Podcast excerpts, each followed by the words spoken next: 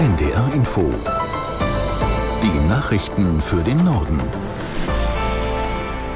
Um 7.30 Uhr mit Beate Rüsapp. Kanzler Scholz hat zum entschlossenen Kampf gegen Antisemitismus und Rassismus aufgerufen. Er äußerte sich in seinem wöchentlichen Videopodcast anlässlich des heutigen Holocaust-Gedenktags. Aus Bremen Irene Lottes. Nie wieder Ausgrenzung und Entrechtung, nie wieder Rassenideologie und Entmenschlichung, nie wieder Diktatur. Dafür zu sorgen sei die zentrale Aufgabe des Staates, sagte Scholz in dem Video. Der Antisemitismusbeauftragte der Bundesregierung Felix Klein hat im Interview mit der Funke Mediengruppe neue Formen für das Holocaust-Gedenken gefordert. Gedenkstätten müssten digitaler und mobiler werden, um die breite Bevölkerung und insbesondere junge Menschen zu erreichen. Bundeskanzler Scholz lobte auch noch einmal die vielen Großdemonstrationen gegen Rechtsextremismus. Auch an diesem Wochenende sind in vielen Städten wieder Demos geplant. Heute unter anderem in Osnabrück, Kloppenburg und Cuxhaven. Für morgen ist eine Kundgebung in Bremerhaven angekündigt. Die US-Regierung hat den Verkauf von F-16 Kampfjets an die Türkei offiziell genehmigt. Der Schritt war erwartet worden, nachdem die Türkei dem NATO-Beitritt Schwedens nach längerer Blockade ratifiziert hatte. Aus Washington Nina Barth. Das Außenministerium habe den Kongress in Kenntnis gesetzt, teilte die zuständige Behörde für Verteidigungskooperation DSCA mit. Bei dem Rüstungsgeschäft geht es um den Verkauf von 40 neuen F-16 an die Türkei, außerdem um die Modernisierung von Kampfjets, die die Türkei bereits besitzt. Insgesamt soll es um rund 23 Milliarden Dollar, rund 21,1 Milliarden Euro gehen. Der Kongress muss dem Verkauf nicht zustimmen, kann aber Einwände dagegen erheben. Dafür hat er zwei Wochen Zeit. Die Weltgesundheitsorganisation schlägt wegen der Gesundheitsversorgung im Gazastreifen erneut Alarm. WHO-Chef Tedros warnte davor, dass die größte noch funktionierende Klinik in dem Küstenstreifen in Khan Yunis kurz vor dem Kollaps stehe.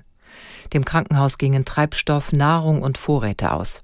Zahlreiche Mitarbeiter seien wegen der anhaltenden Kämpfe zwischen der israelischen Armee und der Hamas bereits geflohen. Nach WHO-Angaben befinden sich derzeit etwa 350 Patienten und tausende Schutzsuchende in dem Krankenhaus.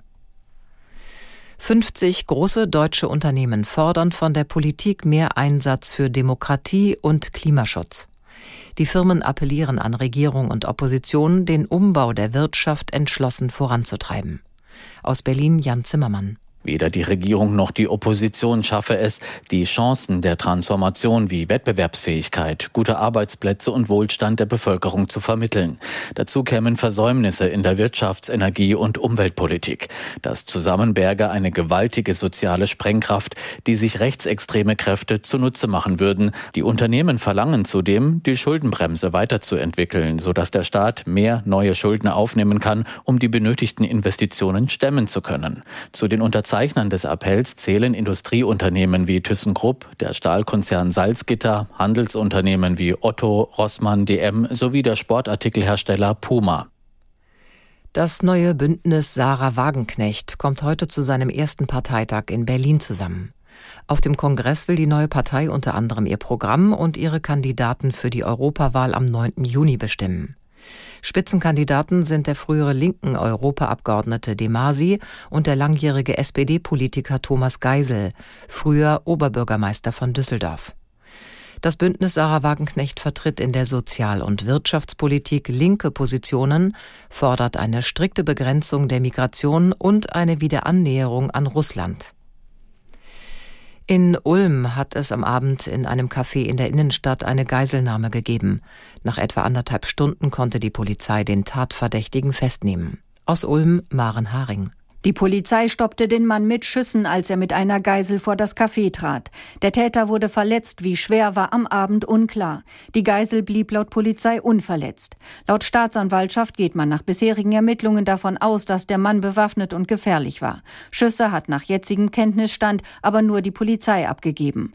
Weitere Einzelheiten zum Täter nannten die Ermittler nicht. Unbestätigt blieb auch ein Bericht der deutschen Presseagentur, wonach der Mann bei der Bundeswehr gewesen sein soll und mehrere Waffen dabei gehabt habe. Der mutmaßliche Täter wurde am Abend in einer Klinik behandelt. Weil die Polizei geschossen hat, hat das Landeskriminalamt die Ermittlungen übernommen. Das waren die Nachrichten.